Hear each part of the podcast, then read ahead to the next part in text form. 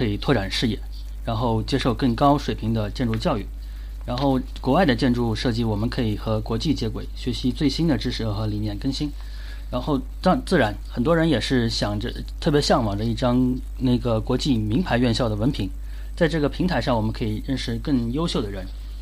也当然能够提极大提高自己的自由度。没有国界的就业，这个是对很多人有非常大的吸引力的。然后没有国界的视野，你的梦想有多远，咱们就能走多远。追求建筑的梦想，当然也是不随着大师的足迹。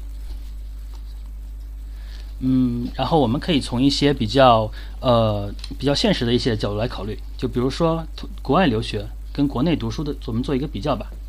首先，呃，我今天也会主要的会介绍一些研究生留学的一些东西，当然也会涉及到一些本科的，然后我们就一起来讲一讲。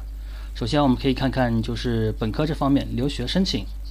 呃，这个和研究生申请是一年是一到两次，就是全球申请没有限制。然后国内大家都一般考过高考，然后都知道这个千军万马，考研、保研当然也是非常残酷的一种竞争，而且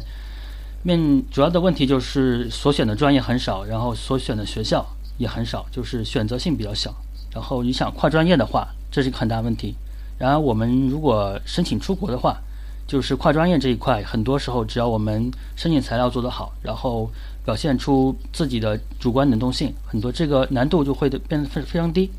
我们有很多的同学都是跨专业，可以去到一个很好的院校，然后去到自己想学的专业。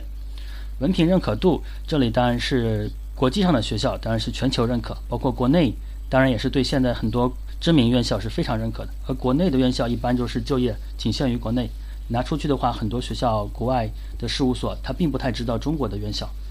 费用的话，这一块当然就。